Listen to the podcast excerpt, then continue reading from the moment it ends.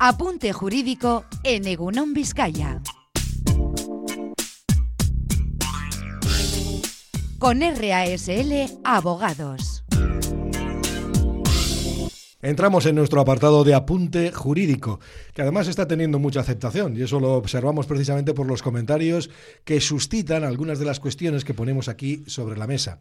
Entre ellas, por ejemplo, tiene que ver pues ese pacto sucesorio del que estamos hablando, el que hemos hablado varios días y que por las demandas de los oyentes me parece que vamos a tener que seguir hablando unos cuantos más. Sergio Ruiz de RASL Abogados está con nosotros. ¿Qué tal, Sergio? Egunon, buenos días. Egunon.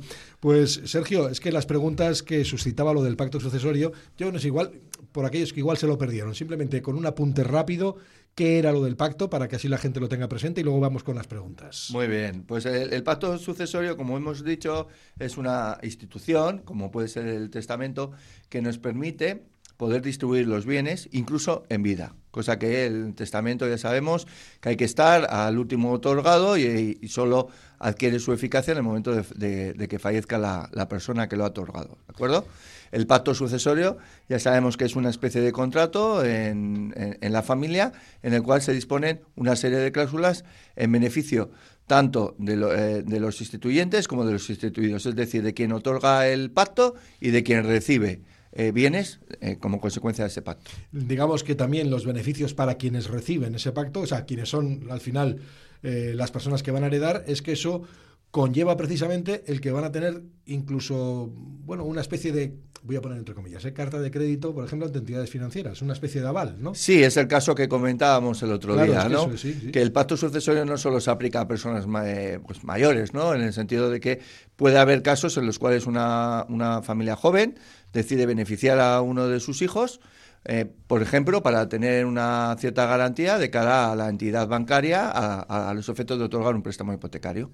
Entonces, en esos casos el pacto sucesorio es muy útil también. Sí, porque además no conlleva precisamente el que luego pues pueda haber, lo que sé, un lanzamiento por parte de la entidad financiera si hubiera cualquier circunstancia, ¿no? Que es lo que hablábamos de los avales bancarios y los problemas que genera, ¿no? Cuando hay impagos dentro de lo que es el préstamo hipotecario y van contra el avalista, con quien ha prestado la, la garantía que muchas veces son los padres. Bueno, lo que preguntaba un oyente concretamente tenía que ver con el desheredar o no. Bueno, hablaba de un hijo concretamente. Sí. Si se puede desheredar un hijo en un pacto sucesorio. Bueno, eh, tenemos que diferenciar aquí lo que es desheredar y apartar, porque hay todavía mucha confusión en este sentido, ¿de acuerdo?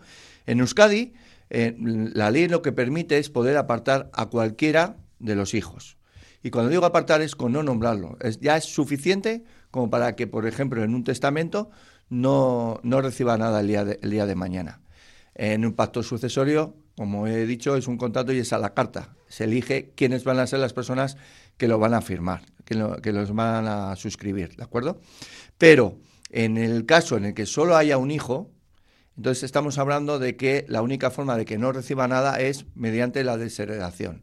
Y para ello deben concurrir una serie de motivos que bueno, eh, están recogidos en el, en el Código Civil y son los de, bueno, lo, son temas un poco controvertidos, pero son los temas de cuando hay violencia, cuando hay abandono, cuando hay negación al pago de, de alimentos, ¿de acuerdo?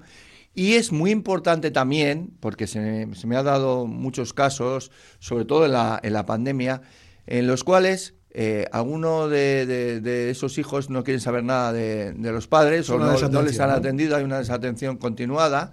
Y en esos casos, lo que viene a decir la jurisprudencia del Tribunal Supremo es que se equipara el, el, maltrato psíquico con, con, el físico, por ejemplo, ¿no? Y se entiende que una situación de abandono eh, moral hacia, hacia el padre o la madre significa un motivo de maltrato psíquico y por lo tanto es un motivo de desheredación.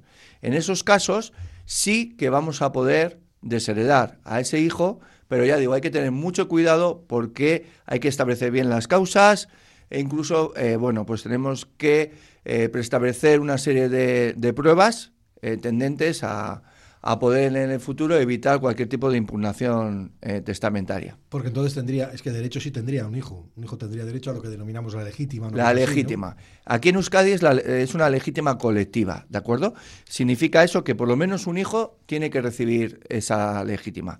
Pero en esos casos que digo, en el cual eh, hay un motivo de desheredación, ahí luego, lógicamente, podríamos eh, disponer de la herencia tanto en un testamento como en un pacto sucesorio a favor de quien queramos. Ahora las familias no son muy grandes.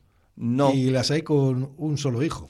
Y tristemente hay muchos casos en los cuales ese hijo pues no atiende debidamente a los padres o no tiene una, una relación por motivos que ocurren en la vida y por lo menos que sepamos y que los oyentes se conozcan que hay esa posibilidad de poder privar a ese hijo de esos derechos hereditarios que el día de mañana podría corresponderle. Y eso sería a través de ese pacto también, ¿no? Eso es, tanto en testamento como en pacto sucesorio.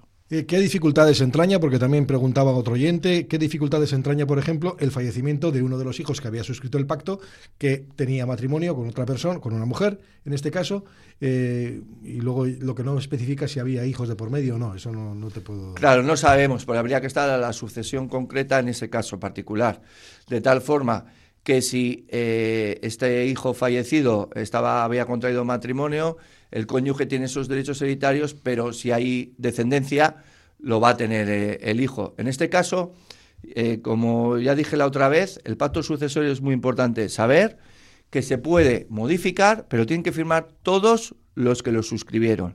Si hay alguno que no está allá, no se puede modificar y por lo tanto hay que estar a la sucesión, al orden de sucesión, en este caso que me comentas. Bueno, y volver a insistir precisamente, precisamente en eso, ¿no? Si una vez firmado el pacto uno quiere cambiar ese pacto, ¿qué tendría que poner de acuerdo a todo el mundo que había firmado? A los que han firmado pero ya se pueden establecer cláusulas en las cuales hay motivos por los cuales sí que es necesario modificar ese pacto sucesorio y en su caso eh, si así eh, lo hubiere, pues se establece otra vez, reuniendo a toda la familia, esa modificación del pacto. Bueno, pues Sergio, invitamos a los oyentes a que sigan preguntando, que sigan haciendo demandas, o si no, que se acerquen aquí a Macerrado 47, a la séptima planta, que te tenemos justo enfrente de la emisora, a Sergio Ruiz de RASL Abogados, y le consulten cualquier cuestión que tenga que ver precisamente con esta, bueno, con otras más, pero de eso ya hablaremos. Sergio, es que ricasco. Suri,